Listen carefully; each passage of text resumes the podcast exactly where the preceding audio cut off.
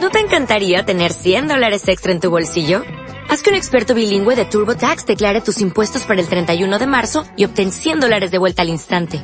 Porque no importa cuáles hayan sido tus logros del año pasado, TurboTax hace que cuenten. Obtén 100 dólares de vuelta y tus impuestos con 100% de precisión. Solo con Intuit TurboTax. Debes declarar para el 31 de marzo. Crédito solo aplicable al costo de la presentación federal con TurboTax Full Service. Oferta sujeta a cambios o cancelación en cualquier momento. Este audio está hospedado en ivox.com y es propiedad de su autor. ivox.com es el audioquiosco gratuito de radios y podcasts en español. Onda Cero, La Rosa de los Vientos. Historias Zona Cero. Historias pelopúnticas.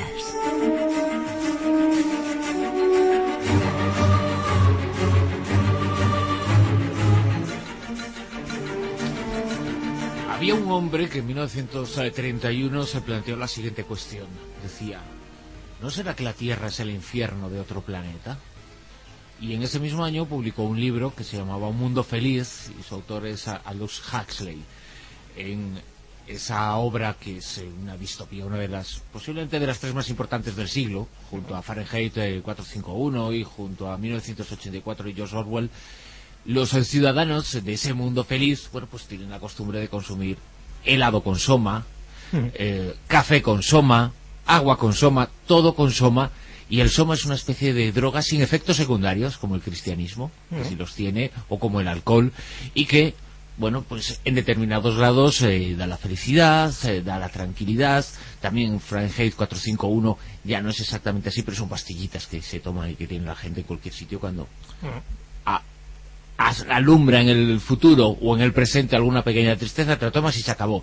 Es la droga de la felicidad, ¿no? Y el Soma aparece en la obra de Aldous Huxley y el Soma, con sus derivaciones, porque esto es una actualización que él hizo, pero se basaba un poquito en lo que vamos a hablar esta noche en estas historias Zona Cero con Jesús Callejo. Muy buenas, Jesús. ¿Qué tal, Bruno? Buenas ¿Qué tal. Silvia? Pues nada, sí es verdad, vamos a hablar del soma o ese manjar de los dioses y con las distintas derivaciones que ha tenido el soma. Una de ellas es la que tú acabas de citar. Bueno, pero él no le llamó Soma porque le apetecía, sino No, no, no, él claro. se inspiraba un poquito en las historias de Vedas, eh, de los Vedas indios. Sí, Era claro. el luego hace su historia y su y su ficción a partir de ello, pero su punto de inspiración está en lo que en lo que hoy estamos hablando. Sí, sí, sí, había recogido un término que forma parte de esa tradición, bueno, pues casi casi milenaria, ¿no? donde se asocia el soma al manjar de los dioses, es decir, aquello que bebían o comían para seguir siendo inmortales. Que, claro, eso es lo que daba, dentro de los muchos atributos que tenía el soma, eso es lo que daba también a los dioses el poder de la inmortalidad y aparte la, la réplica que se intentaba hacer en el mundo de la tierra y de los humanos de ese soma, de esa ambrosía que luego era consumida por los humanos pero que en nada se parecía al soma original. Y lo que hace Aldous Huxley, efectivamente, o sea, eh, comenta que con ese soma que consumían se curaban hasta 10 sentimientos melancólicos diferentes, o sea que ninguno tenía ningún problema para no ser feliz o para era una, fel- una felicidad alienante. Es decir, por supuesto, todo lo de los épsilos y los alfas, pues ahí había unas clases sociales que ríete tú de las castas hindúes, que Sí. también tiene, si te das cuenta, una cierta similitud Claro. con esa circunstancia. Pero cuando hablamos del soma, ojo, y también que nadie confunda el soma con el mausoleo de Alejandro Magno, porque así Claro. se llamaba también, ese que nunca ha aparecido y que nunca aparecerá, ¿no? Pero el sepulcro mausoleo de Alejandro Magno era el Soma. Imponente, fastuoso y espoliado de todas, todas. Lo que sí aparecerá posiblemente algún día sea la, la momia de Alejandro Magno. Entonces, el enigma de- del Soma, ¿en qué estaría? Pues que en distintas religiones de los antiguos indoeuropeos siempre se hacen alusiones a un poderoso agente visionario que sería la comida de los dioses, que llamaron Soma, y que, de alguna forma, estaríamos ante el camino de una droga potente, de efectos psicoactivos, que abría la conciencia y que al ser humano le ponía en contacto también con esos propios dioses. ¿Y por qué lo identifican solo con los dioses? ¿Porque la población eh, normal no tenía conocimiento de este, pues estos hongos o este soma o, la preparación de, cómo lo tenían que hacer o porque realmente había poca producción?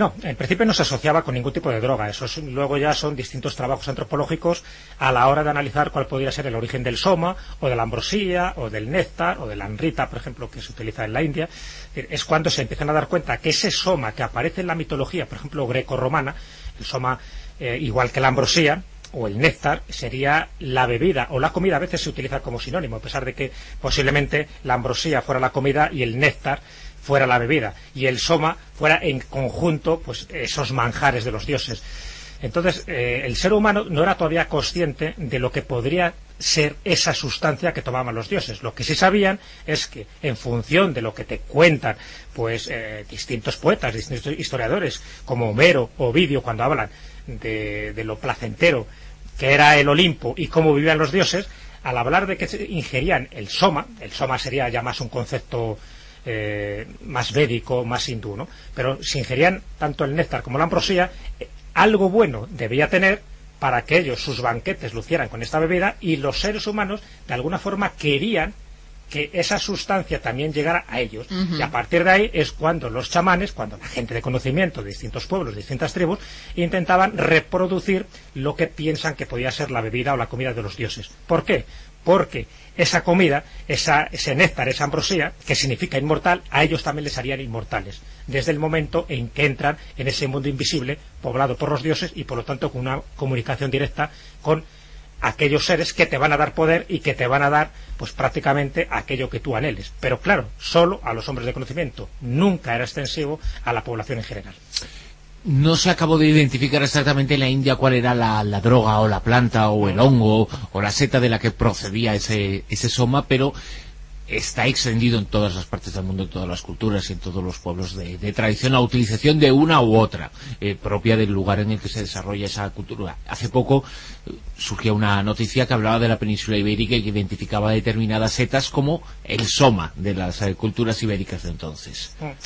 Claro, es que, fíjate, ya cuando nos ponemos un poco en consonancia de que algo hubo en el pasado, que distintas culturas lo sabían y que servía para abrir esa conciencia y que esa droga servía para hacer sus rituales espirituales y para hacer sus costumbres ancestrales, pues claro, los antropólogos empezaron a preguntar qué podría ser eso que a nuestros antepasados le abrió la conciencia en algunos momentos. Por ejemplo, el antropólogo Teres McKenna sugiere que los alucinógenos fueron los que expandieron la conciencia de nuestros antepasados prehistóricos, pero faltaban pruebas. Y ahora os comento una que, eh, un poco al hilo de lo que decía Bruno, acaba de ser conocido en España.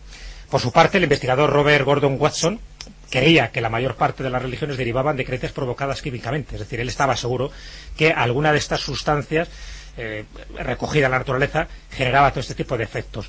Eran sustancias, ya digo, que ponían en contacto el, el macrocosmos con el microcosmos y una de las que brillaba con luz propia como candidatas era la manita muscaria que sería un poco el fruto prohibido, porque todo esto, si tiramos del hilo, tiramos del hilo, nos iríamos a ese famoso árbol del bien y del mal, del paraíso terrenal, ese árbol tabú que impiden que nuestros primeros padres, Adán y Eva, lo puedan tomar.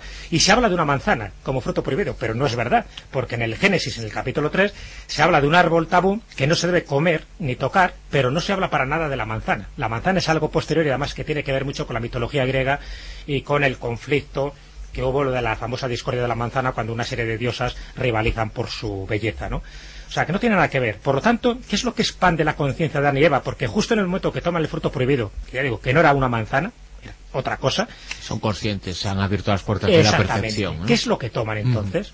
Bueno, pues hay, por ejemplo, el escritor Robert Graves, el famoso novelista que hizo, por ejemplo, Yo Claudio, el ensayo La diosa blanca, él piensa que el pecado original de nuestros primeros padres no se metió con la ingesta de una manzana, sino con un poderoso hongo. ¿Y qué hongo? Ya digo, los candidatos sería la manita muscaria.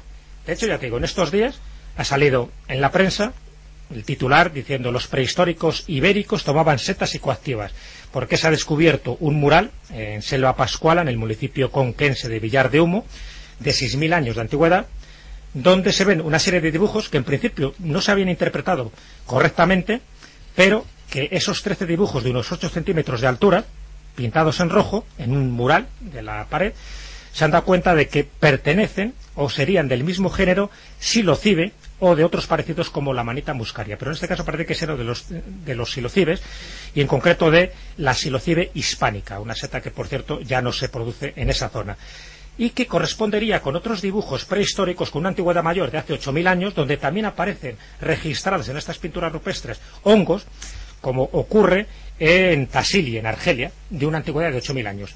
¿Qué quiere decir esto? Y que también, ya digo, ha sido ahora reiterado en Cuenca, en este abrigo rocoso.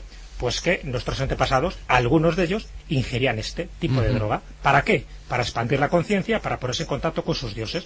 Y ahí es donde entraríamos exactamente en qué es. En este caso, los antropólogos han determinado que podía ser un silocibe. Pero en otros casos, y sería el- el- lo que estaría relacionado con el soma, sería la manita muscaria. Y es una droga que ha estado siempre vinculado a todo tipo de rituales, de religiones, de magia, de brujería. Siempre, siempre. Tanto en España como en el resto del mundo. Porque, claro, la referencia es buscar lo más antiguo que se conozca del Soma. Los mm, antiguos textos indoeuropeos, que son los Vedas, cuando relatan cómo era realmente el Soma, hablan de que es una planta con ramas, amarillenta, que nace en las montañas, que era necesaria tres preparaciones diarias, lo que indicaba pues una gran necesidad y cantidad del compuesto activo para generar los efectos de las visiones.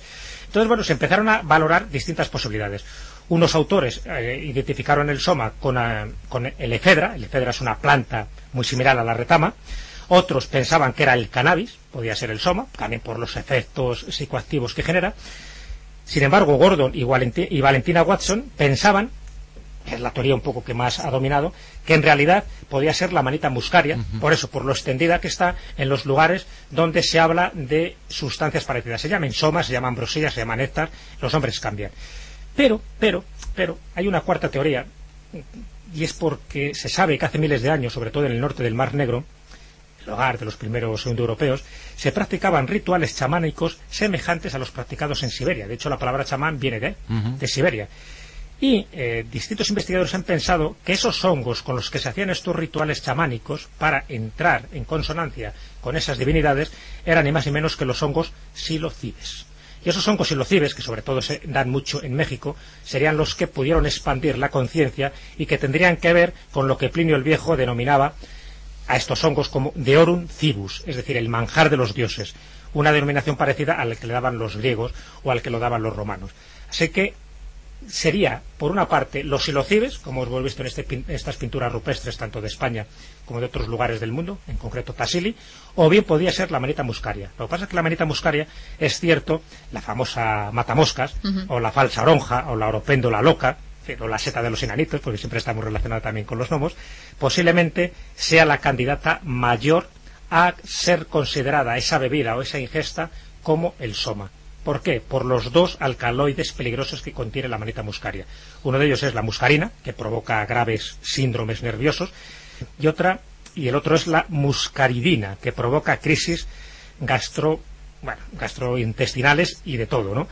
Y también contiene un poco de bufotenina, que por cierto es lo que tiene la piel de los sapos, ¿no? Pues tú pegas un lengotazo a un sapo y puedes coger un cuelgue de mucho cuidado. O sea, lo del beso no hay que hacerlo. Lo del beso, mm, si quieres que se convierta en un príncipe o una princesa, yo no cogería un sapo, cogería una rana mejor, ¿eh? por si acaso. Antes mencionabas lo Bueno, de... sí, igual el hecho de que sea el sapo en la, en la tradición es porque como van a desvariar y van a ver lo que, lo sea, sí. ¿no? Pero antes hablabas de los gnomos y también incluso había alguna relación que cuando se tomaba este tipo de hongos, pues se decía que tenías facilidad para ver a los seres elementales del bosque. Sí, sí, sí, es verdad. De hecho, hay una tesis de un antropólogo catalán, Josep María Ferigla, que habla precisamente de eso, ¿no? De que la varita muscaria, su ingesta, pues pudo haber provocado distintos, distintas visiones, apariciones de enanitos del bosque y que luego eso, a través de, de esa transmisión oral, luego se puso por escrito y pudo haber dado a equívocos de seres, eh, pues eso, de las montañas o de las cuevas o de los árboles. Bueno, porque eh, el propio hongo de la manita muscaria ya tiene una forma muy similar a cómo se describen a estos tipos de, de seres, ¿no? Con su caperuza roja, en fin, con el cuerpo blanco, cosas similares. Hombre, yo entiendo que puede haber una, una explicación antropológica para explicar algunos de los casos que aparecen en las leyendas, en las tradiciones sobre gnomos, pero no, no creo que todo eso pueda justificarlo, ¿no? Pero bueno, siempre ha sido algo muy interesante, sobre todo porque en aquellos lugares donde más se recoge la manita muscaria, más tradiciones suele haber también de duendes o de nanitos del bosque. O sea que es verdad que hay una relación muy semejante a lo que se describe, pero ya te digo, hasta mí, donde yo sé, ya sabéis que he escrito bastante sobre estas criaturas, no todos los casos podrían explicarlo la ingesta de, esta seta, porque en otros lugares no hay amanita muscaria y son encuentros casuales que tienen gente que en el absoluto han consumido sustancias psicoactivas. Pero bueno, es curioso, ¿no? que en países claramente micófobos, o sea, por ejemplo, los que tienen miedo a los hongos, como Inglaterra, Alemania, Grecia y ya la península ibérica, estamos, sería Castilla, Galicia y, la comunidad valenciana, a diferencia de los pueblos micófilos, es decir, los que sí tienen una cierta predilección por los hongos, como es Siberia, Rusia, Italia, Cataluña, el País Vasco, ¿ves? por ejemplo, en Cataluña y el País Vasco sí hay más abundancia de este tipo de seres o de tradiciones que en los países que se consideran claramente micófobos. O sea, que algún tipo de relación seguro que puede haber. ¿Todavía sigue consumiéndose en algunos lugares? Sí, sí, sí, sí, la manita muscaria sí. No, para que, claro, como todo en la vida hay que saber hacerlo. Cuando alguien... Pero con la misma función de, contactar con, con, algo. Cuando se hace con conocimiento, sí, pero lo mismo pasa con los hongos y los cibes. Lo mismo, o sea, acordaros un poco también dentro del chamanismo mexicano o de, o de las mujeres chamanas actuales en México, lo que ellos consumen es el hongo silocibe, que es lo que les pone en contacto directamente con esos dioses para muchas veces curar enfermedades. O sea, que no es solo, en fin, para prescribir determinados rituales que tienen que ver un poco con la comunidad, eh, con el bien hacer de la comunidad espiritual, sino sencillamente para curar enfermedades. Entonces, el caso de Pachita, por ejemplo, que era una de las grandes chamanas que hubo en México, pues en principio este tipo de, consumo era de los silocibes y la manita muscaria se da mucho más en zonas, por ejemplo, de, de bosques de abedules y en zonas, por ejemplo, como en España, tanto en Cataluña como en el País Vasco, donde se sigue haciendo este tipo de ingestas, pero siempre de manera controlada, porque evidentemente siempre hay algún, en fin, descerebrado que empieza a coger a manitas muscarias, empieza a cocerlas, a guisarlas, se las come y al final pues puedes morir, bueno, lo menos que te puede pasar es una indigestión. Pero hay que tener mucho cuidado porque siempre es importante las dosis y hacerlo con ese conocimiento adecuado como lo hacían antaño.